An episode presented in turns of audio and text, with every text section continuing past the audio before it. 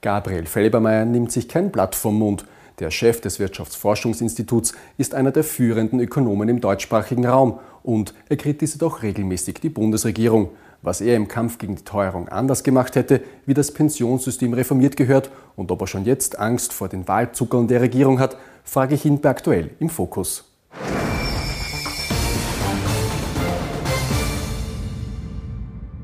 Das Jahr neigt sich dem Ende zu, Zeit zurückzublicken, äh, aber auch äh, ein bisschen in die Zukunft. Äh, Ihrer Ansicht nach, wie steht Österreich denn wirtschaftlich derzeit da? Ja, das ist gar nicht so sehr eine Ansichtssache, sondern objektiv feststellbar. Österreich ist im aktuellen Jahr 2023 in einer Rezession. Die Wirtschaftsleistung schrumpft. Sie ist wohl 2023 um 0,8 Prozent niedriger als im Vorjahr. Aktuell sehen wir aber, dass eine Bodenbildung stattfindet, ja, noch sehr vorsichtig und auf niedrigem Niveau. Also es dürfte sich jetzt doch äh, äh eine Stabilisierung abzeichnen und fürs nächste Jahr 2024 erwarten wir dann wenig, aber doch wieder Wachstum. Ähm, Sie haben in der ORF-Pressestunde gemeint, Österreich hat seit der Corona-Krise an Wohlstand verloren. Die Regierung, die äh, behauptet wiederum, dass die Kaufkraft erhalten werden konnte. Wer hat da jetzt recht? Naja, wie so oft äh, haben beide recht. Äh, es kommt darauf an, äh, welche Perspektive man einnimmt. Wenn man nach der Kaufkraft insgesamt äh, blickt, also wie viele Milliarden Euro sind in Österreich für den Konsum der privaten Haushalte verfügbar, dann hat die Regierung recht. Aber gleichzeitig ist es so, dass wir seit 2019 in Österreich doch deutlich mehr Menschen im Land haben. Äh, zweieinhalb Prozent ungefähr und bis Ende 2024 rechnen wir mit 3,4 Prozent mehr Menschen im Land. Äh, und selbst wenn es so wäre, dass sozusagen die, das reale Einkommen, das hier erwirtschaftet wird, äh, auf dem Niveau von 2019 wäre oder vielleicht sogar ein bisschen drüber, es wird eben auf doch deutlich mehr Köpfe verteilt. Köpfe, die Dienstleistungen brauchen, beim Arzt zum Beispiel, in der öffentlichen Verwaltung, äh, die äh, Wohnungen brauchen und äh, deswegen auch den, die, die, die Wohn-, den Wohnmarkt belasten, die natürlich auch ihre täglichen Bedürfnisse erfüllen müssen. Und das heißt, es ist dann doch für den, im Durchschnitt für die Menschen pro Kopf weniger reales Einkommen da, aktuell im vierten Quartal 2023 als im vierten Quartal 2019, bevor die Stapelkrisen oder Doppelkrisen oder wie auch immer man dazu sagen will, äh, auf uns äh, eingetroffen sind.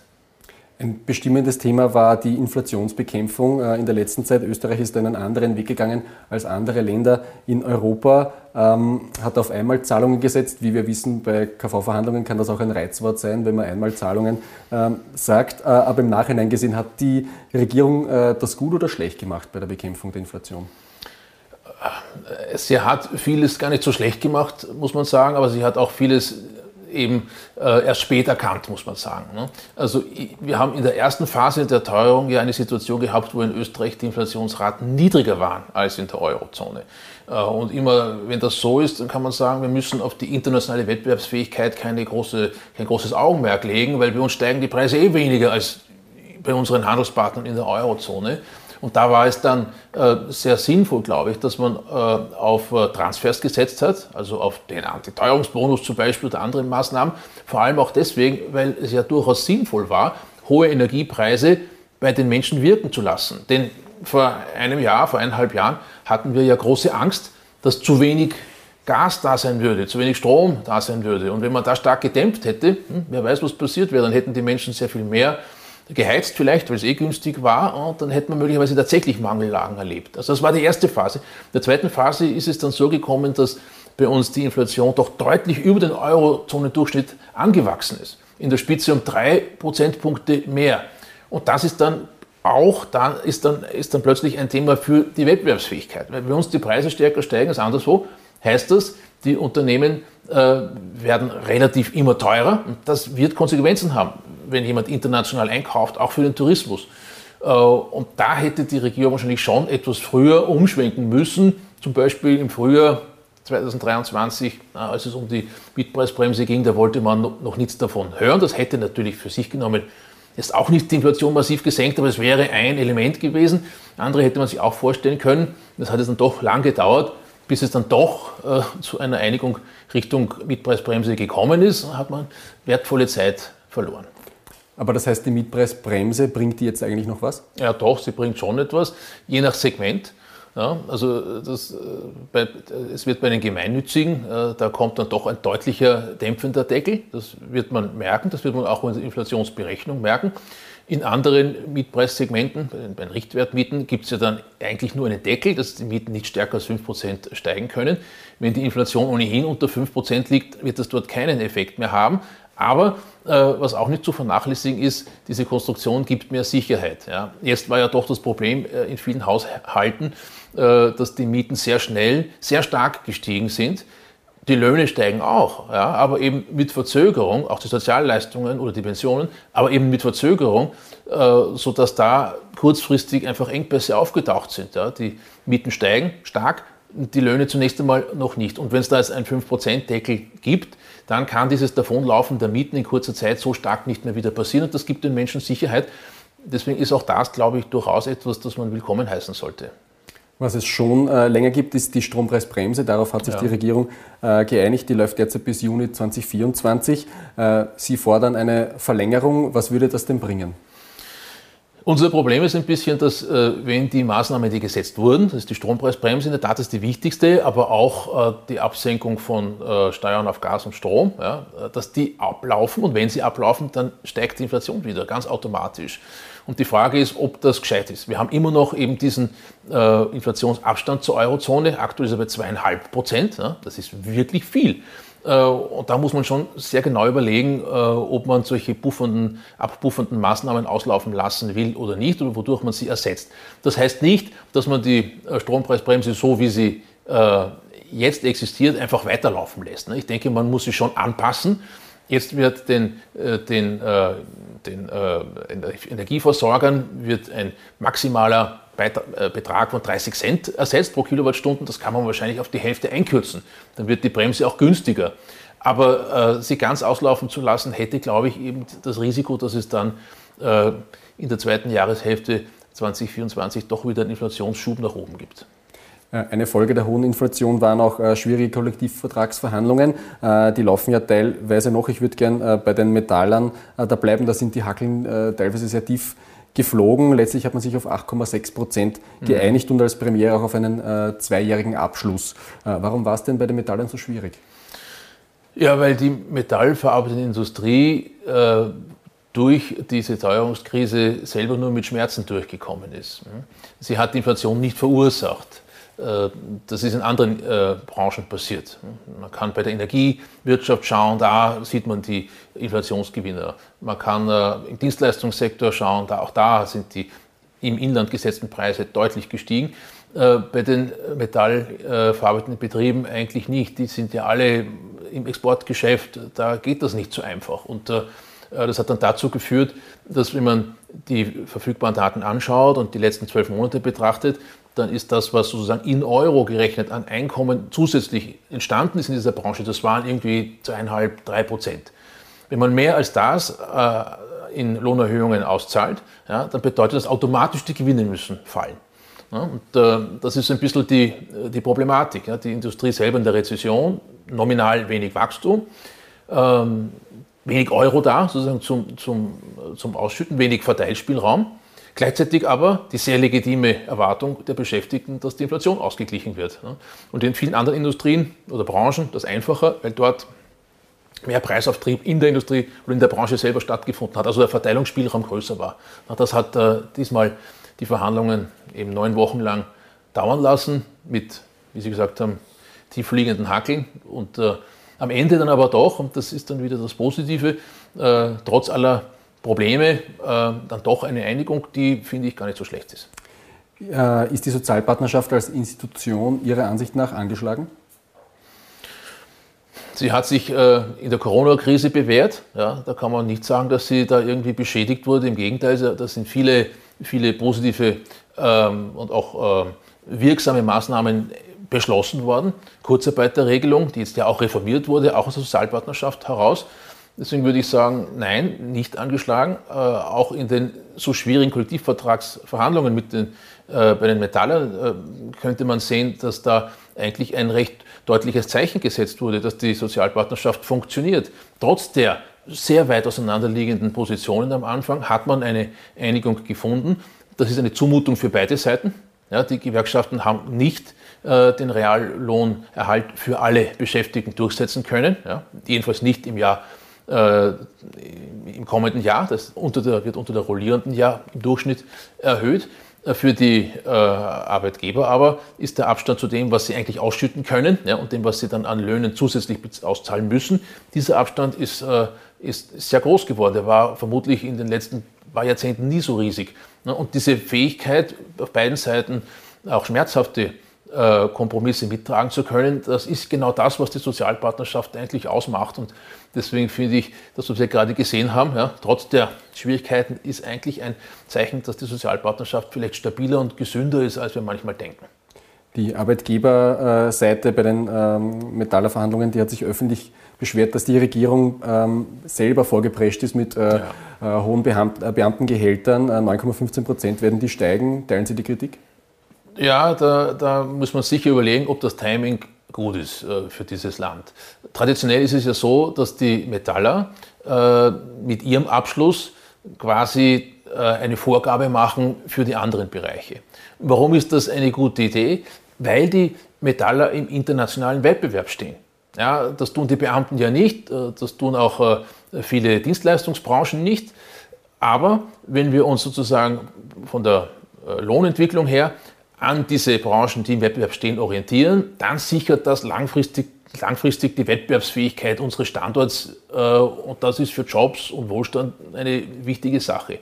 Wenn man es umdreht und vorher kommen die Beamten und dann äh, die Metaller, dann verschwindet diese Logik. Dann, dann sind plötzlich äh, die, die Beamtenverhandlungen die, die den Rhythmus setzen für die anderen Kollektivverhandlungen. Man orientiert sich dann also nicht mehr an der Exportwirtschaft, sondern an, an genau dem Gegenteil. Ne? Das, das, Beamtentum ist nun sozusagen wirklich eng auf Österreich bezogen, reflektiert nicht die internationalen Märkte und die Herausforderungen dort. Und das wäre für die Logik sozusagen unseres ähm, Wirtschaftssystems schon eine, eine Veränderung, wenn das jetzt jedes Jahr so käme. Vielleicht sollte man sich das auch ernsthaft überlegen, äh, um sicherzustellen, dass das nicht wieder so kommt, weil das dreht einiges in unserem System auf den Kopf.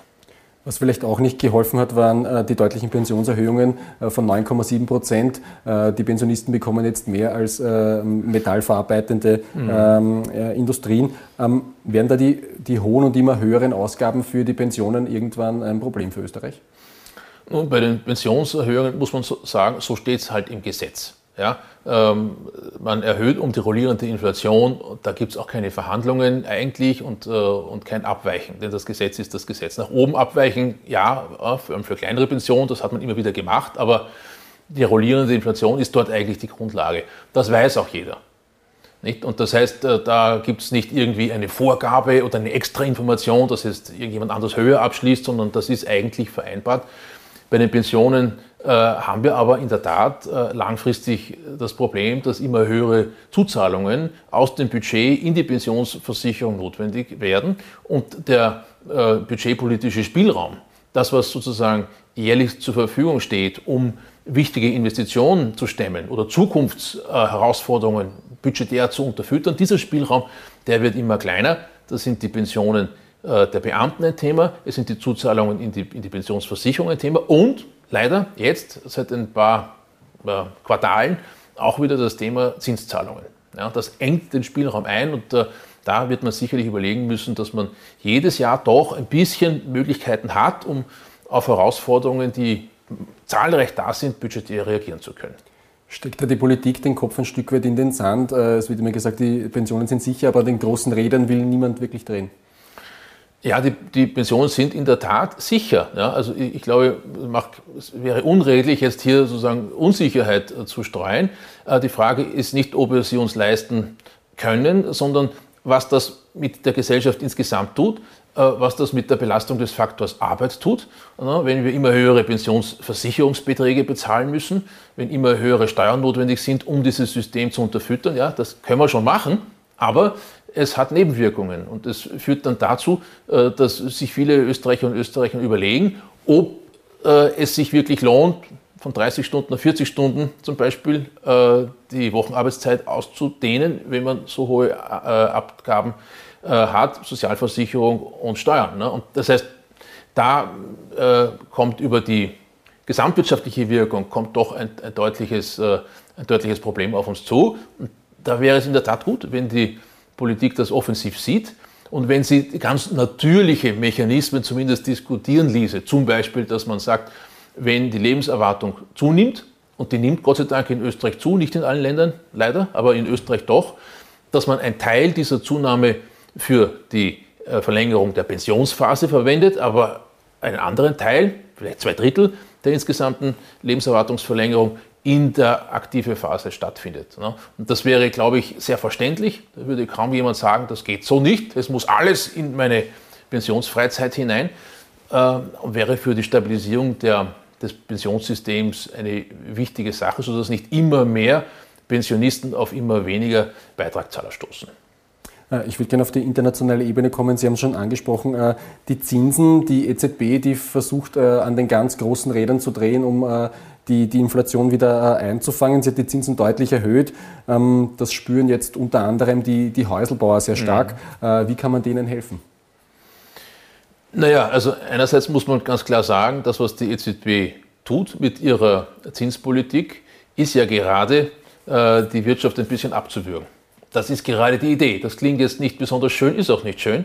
Aber wenn die Inflation hoch ist, dann deutet das meistens darauf hin, dass zu viel Nachfrage im System ist. Zu viele Menschen wollen gleichzeitig ein neues Haus oder gleichzeitig ein neues Auto. Das Angebot ist zu klein und das erhöht die Preise.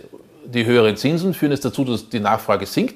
Äh, weniger Menschen können sich die Leasingrate fürs Auto leisten, weniger Menschen können sich eine tolle neue Wohnung leisten. Das reduziert die Nachfrage und damit sinken oder, oder, steigen die Preise nicht mehr so stark oder sinken vielleicht in manchen Segmenten sogar. Wenn man da jetzt sagt, wir wollen den Leuten helfen, ja, wir wollen die Leasingverträge für die Autos subventionieren, damit weiter jeder das Auto fahren kann, das er vor der Krise hatte. Oder wir, wir, wir, wir helfen den, den Häuselbauern oder den, den Menschen, die Kredite haben mit variabler Verzinsung. Ja, dann ähm, konterkariert man leider Gottes diese Geldpolitik. Ja, das ist jetzt für die betroffenen Menschen keine schöne Nachricht, aber gesamtwirtschaftlich ist das leider, äh, wäre das leider jetzt kontraproduktiv.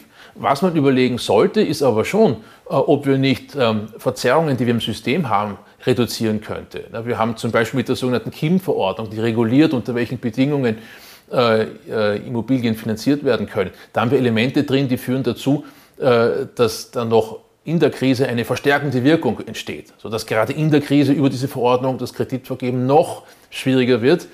Die niederländische Landeshauptfrau, äh, nur kurz, äh, Johanna Mikl-Leitner, die hat äh, schon vor längerem gesagt, da muss gelockert werden. Sehen Sie da? Ja, genau. Also da, da sehe ich auch eine Notwendigkeit, dass man zumindest einmal evaluiert. Ja, jetzt gibt es die KIM-Verordnung seit mehr als einem Jahr. Lass uns mal in die Zahlen schauen. Wie wirkt die wirklich? Welche Bauvorhaben werden tatsächlich verunmöglicht? Das ist das eine. Das zweite ist, dass wir jetzt schon wissen, dass da in dieser Verordnung äh, Dinge verbessert werden könnten. Zum Beispiel gibt es da die Regel, dass die Bedingung eines Kredites nicht mehr als 40 Prozent des verfügbaren Einkommens des Kreditnehmers ausmachen darf. Ähm, das ist äh, eine vernünftige Grenze im Durchschnitt, aber es gibt natürlich viele wohlhabende Haushalte, die könnten sehr viel mehr ausgeben und haben trotzdem immer noch genug zum Leben für ihr Auto, für, für ihr, ihr, ihr, ihr Essen etc. Äh, und deswegen wäre da sicher eine Überlegung, statt diesen Prozentzahlen zu sagen, es muss ein gewisser Eurobetrag übrig bleiben, von dem die Menschen leben können.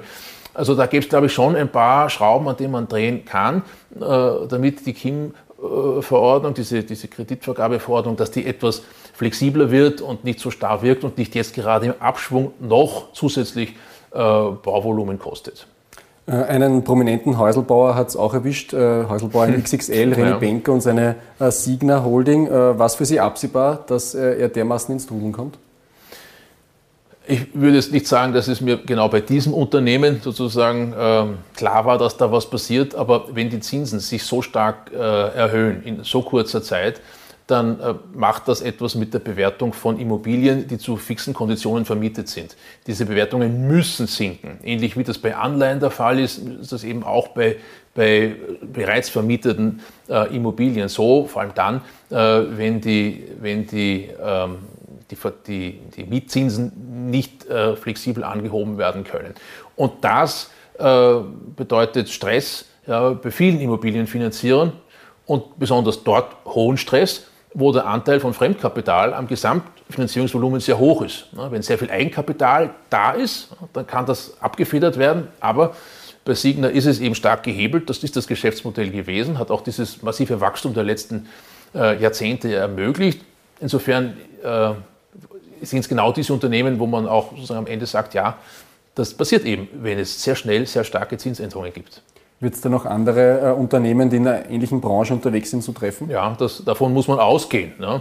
Ähm, das ist also für, jetzt für die Signer natürlich ein großes Thema, aber es gibt viele Immobilienentwickler, äh, die ähnlich unter hohen Zinsen leiden, die aber vielleicht mehr Eigenkapital haben und das abpuffern können. Aber äh, das ist eine Branche, die traditionell stark gehebelt ist, also traditionell mit viel Fremdkapital arbeitet und deswegen ist das sicher noch etwas äh, zu befürchten. In der Größenordnung wie Signer nicht, ne? weil es ist ja, wie Sie gesagt haben, XXL, viel größer kann der Schaden nicht mehr werden. Kann das zu äh, Problemen für Banken werden? Man hat noch die, die Bankenkrise vielleicht ein bisschen im Hinterkopf. Äh, Sie haben es angesprochen, ganz viel Fremdkapital. Äh, ist, da, ist da im Umlauf, wird das ein Problem? Die Banken haben sich äh, seit der großen Wirtschafts- und Finanzkrise 2008 und dann die, durch die Euro-Schuldenkrise ja doch äh, deutlich stabiler aufgestellt jetzt. Also ich glaube, dass im Bankensystem die Risiken klein sind, aber Natürlich wird es Abschreibungsbedarfe geben. Es, es, wird höhere Anteile von Immobilienportfolios geben, auch bei den, bei den Banken, wo es Wertberichtungen geben wird. Das wird auf die Profitmargen drücken. Die sind aktuell bei den Banken aber sehr gut.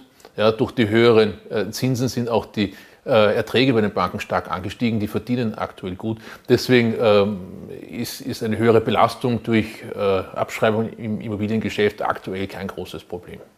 Gut, dann eine abschließende Frage. Kommendes Jahr finden äh, mehrere Wahlen statt, EU-Wahlen, Nationalratswahlen.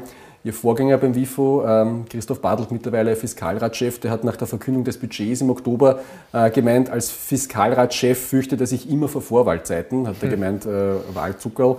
Ähm, haben Sie auch Angst, dass da kommendes Jahr vielleicht sehr viele Wahlzuckerl verteilt werden? Ja, das ist natürlich äh, empirisch feststellbar, dass in Wahljahren äh, die Budgetpolitik generöser ist, nicht nur in Österreich, äh, das ist überall so, gehört zum demokratischen Prozess fast dazu. Gut ist es natürlich deswegen schon lange nicht. Ähm, was jetzt ein bisschen die Sache sagen, abmildert, ist, dass wir heuer in einer Rezession stecken und nächstes Jahr doch ein geringes Wachstum haben werden, sodass...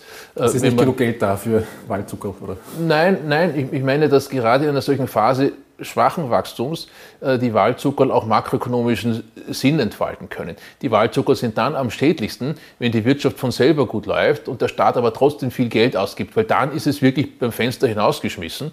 Ja, dann bräuchte das die Wirtschaft gar nicht. Wenn aber jetzt zum Beispiel durchaus auch vielleicht mit der Wahl äh, äh, im Hinterkopf die Strompreisbremse verlängert wird oder die ein oder andere äh, Antiteuerungsmaßnahme weitergeführt wird, wie die äh, Energiepreissteuerabsenkung zum Beispiel, dann äh, kann man sagen, gut, das trifft jetzt auf eine schwache Wirtschaft, äh, die, die kann ein bisschen Stimulus durchaus gebrauchen. Deswegen würde ich jetzt sagen, ja, das wären vielleicht Wahlzuckerl, aber weil wir in einer Rezession sind und einem schwachen Wachstum, ist das nicht so schädlich. Besonders schädlich sind Waldzucker, die keiner braucht, weil es makroökonomisch eh läuft. Also ich vielen Dank für das Gespräch. Sehr gern.